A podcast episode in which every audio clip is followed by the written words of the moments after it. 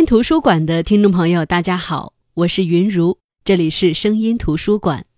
喜马拉雅 FM 是声音图书馆的独家合作平台。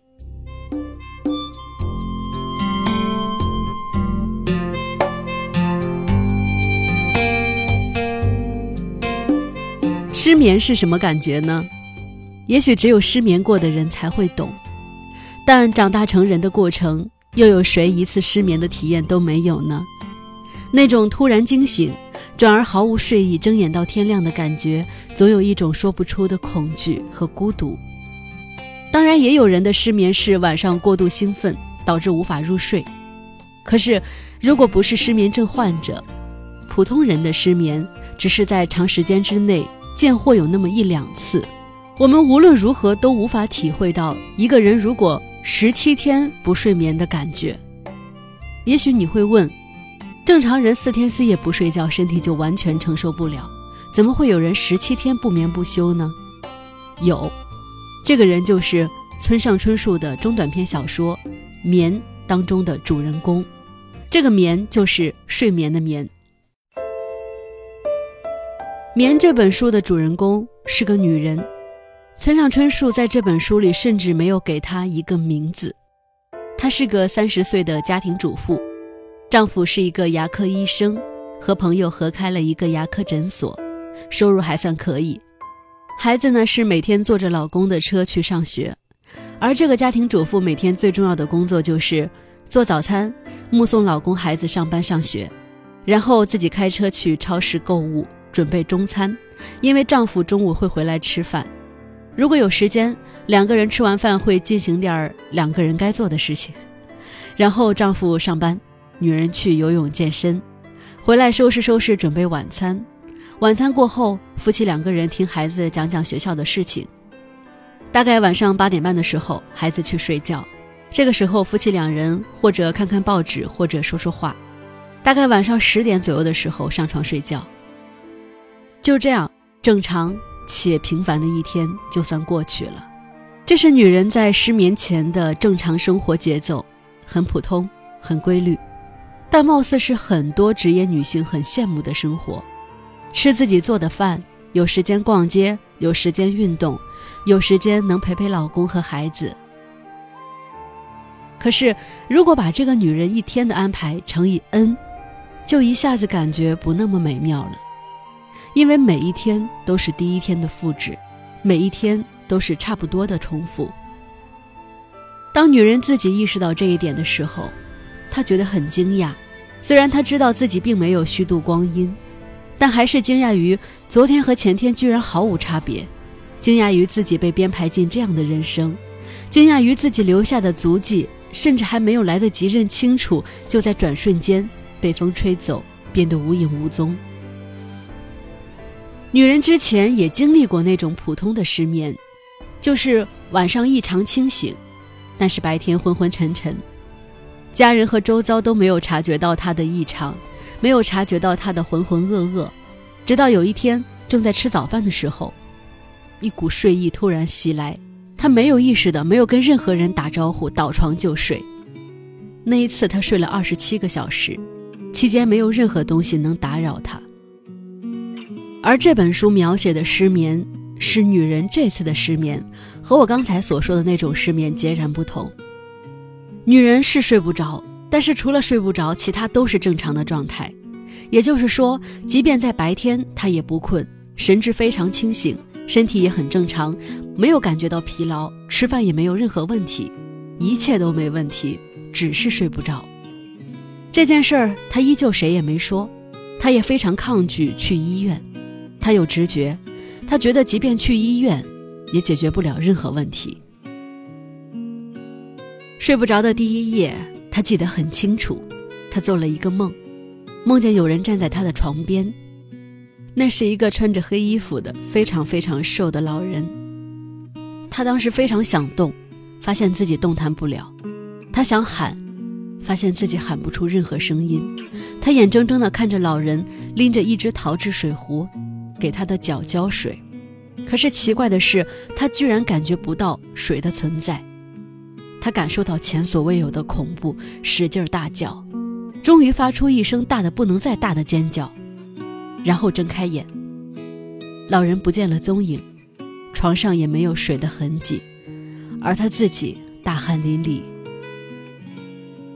那是晚上的十二点半，女人再也睡不着了。她起来喝了一杯白兰地，拿起她以前读过的书《安娜·卡列尼娜》。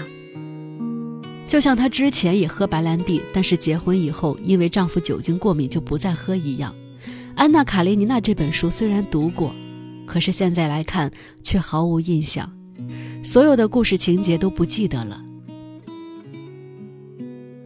那一晚。她就坐在沙发上，那么心无旁骛地读起了这本书，在睡得很沉，好像一个被剥夺了意识的丈夫旁边读了一整晚的书。然而第二天，她精神抖擞，一切都有条不紊。丈夫上班后，她继续在沙发上看书，她觉得很荒诞。如果说这本书之前看过，那为什么不记得情节了？如果真是这样。那以前在看书上消耗的庞大时间究竟算什么？看到某一页夹杂了巧克力的碎屑，她想起自己以前是很喜欢吃巧克力的，只是后来因为丈夫不喜欢，这习惯才慢慢消失的。她想也不想就出去找便利店买巧克力，然后边吃边看书，照常做午饭，照常游泳，甚至比平时游得更多。这种不正常的失眠状态，让女人有了更多独处的时间、自省的时间，也是思考的时间。她会站在现在的视角去看过去生活中的自己，为了尽义务而购物、做饭、做菜、打扫卫生、照料孩子，只要习惯了，这些都是非常简单的，只要重复就行了。很多人过着千篇一律、毫无营养，却因为生计稳定等要素。没有办法停止的生活，他会想，这些人是怎么让自己过下去的呢？也许就是别想那么多，睡一觉就好。这好像是一种铁律。人累了就睡，睡醒了再起来累。不过生理上的累，睡眠可以解决。那么心理上的累呢？其实睡眠只是提供了麻醉，心理上的累并没有终结。所以女人也会去思考。睡眠究竟是什么？人为什么要睡呢？所以，当她完成了自己的思考逻辑，自己发现不睡觉也没有什么，反正自己的身体能接受，而且自己觉得不睡觉挺好的，他也就在接下来的日子不再害怕失眠，反倒觉得因为不睡觉，自己的人生扩大了，从夜间十点到凌晨六点的时间是完全属于他自己的。她可以随心所欲地使用这部分时间，不再受任何人的干扰，没有孩子过来烦她，她也不必随时为丈夫准备他需要的东西。失眠了一周多，她把《安娜·卡列尼娜》这本书读了三遍，她深深地理解作者想表达什么，她专注地看了这本书，她想，这才是她该有的状态，她找回了自己读书的那种专注力。没有专注力的人生，就好像是睁着双眼什么都看不到一样。当然，在夜晚，她也会走到床边，仔细的去看丈夫的脸。丈夫和她正好相反，丈夫是那种一沾枕头就睡着，怎么吵都吵不醒的人。她会惊讶丈夫长得怎么这么奇特，睡觉的脸怎么那么难看。但是，她又想不起刚结婚的时候丈夫是长什么样了。接着，她去看儿子，儿子的睡颜让她心烦意乱，因为她发现儿子的睡颜和丈夫是一个模样的，而且那张脸和婆婆的脸一模一样。她非常讨厌丈夫家族中的那种类似傲慢的东西，虽然丈夫对她很好。这就是她晚上会一个人干的事情。当她意识到自己已经失眠了十七天的时候，她有点记不起睡觉到底是什么感觉。哪怕闭上眼睛，尝试自己去唤醒睡眠的感觉，但是脑子里只有无尽的黑暗，清醒的黑暗。他也会有疑惑，疑惑自己如果长期这样下去会死掉吗？而接着，村上春树借由主人公的状态，在这本书里也对死亡的问题进行了思考。他是这么说的：“我会就这么死掉吗？”我暗存。我迄今为止是将睡眠理解作所谓死的原型，就是说，我将死想象成位于睡眠延长线上的东西。所谓死，总的说来，就是比普通睡眠远为深重的无意识的睡眠，是永远的休息，是灯灭转暗。我一直这么以为，但很可能并非如此。我忽然想，所谓死，很可能是和睡眠之类性质截然不同的状况，它也许就是此时此刻我眼前看到的深邃无涯的清醒的黑暗。所谓死。也许就是在这种黑暗中，保持永恒的清醒。若是这样，未免太过分。我想，假定死不是休息，那我们这充满疲惫的不完整的人生究竟还有何种拯救？不过归根结底，死是什么，谁都搞不清楚。谁曾真正亲眼见过死？谁都不曾。亲眼见过死的人已然死去了。活着的人都不知道死是什么，只能推测而已。不论是怎样一种推测，说到底，不过是推测罢了。什么死应当是休息，这种看法甚至连歪理都谈不上。只有等死了之后，才能明白，它可以是任何一种东西。如果死就是这样一种东西，我该怎么办才好？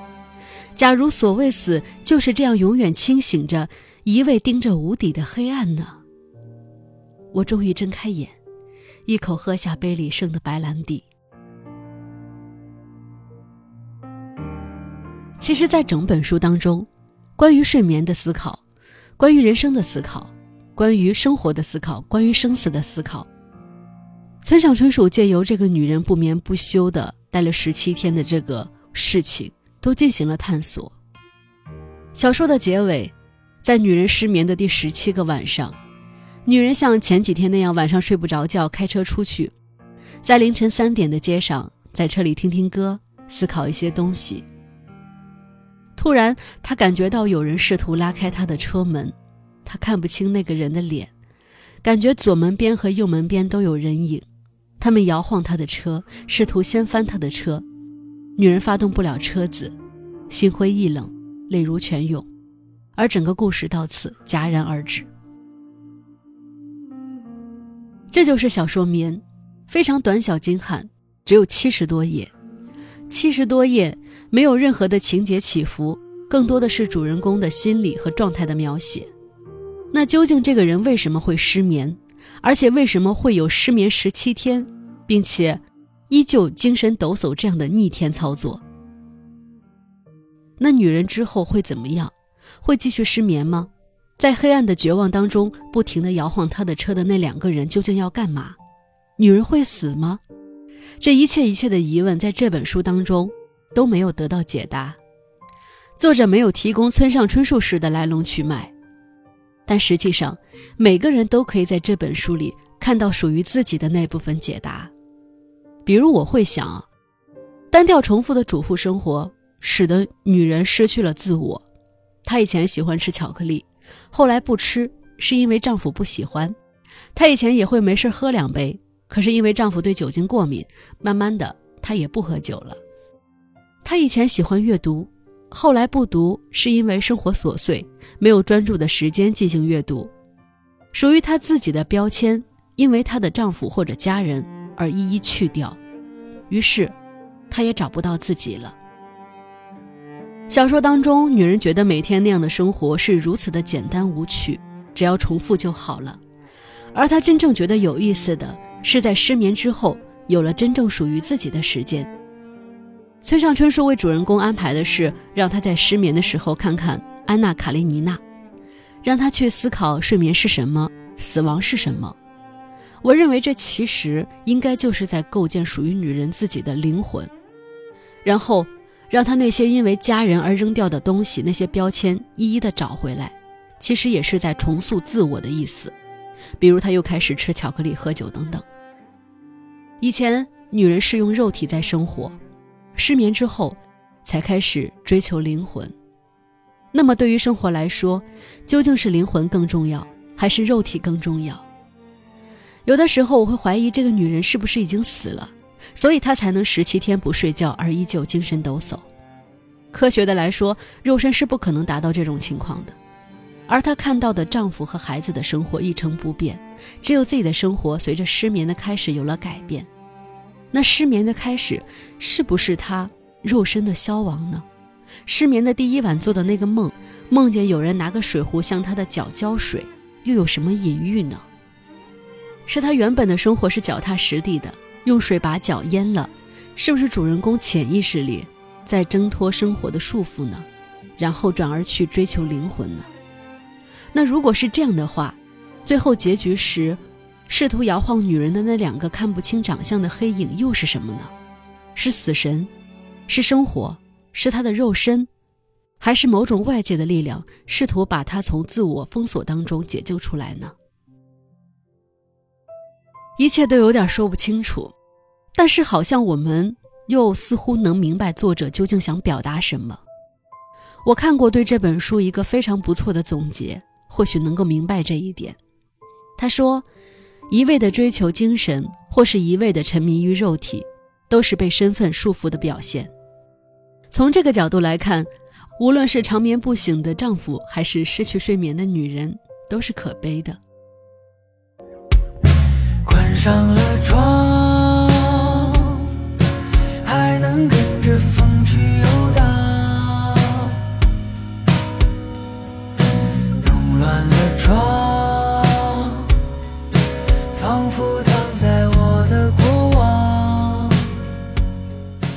好的，这就是今天的声音图书馆。今天分享的是村上春树的短篇小说《眠》。睡眠是一种休息，肉体的休息，灵魂的休息，让白天构建的自我人格趋于平和。而不少的失眠患者都会在深夜清醒的时候，开始有深深的怀疑和自我否定。那么，当一个人失去睡眠，最先崩塌的究竟是身体还是灵魂呢？好的，这就是今天的声音图书馆，我是云如，我们下期再见。在我身旁，我会抱你或是。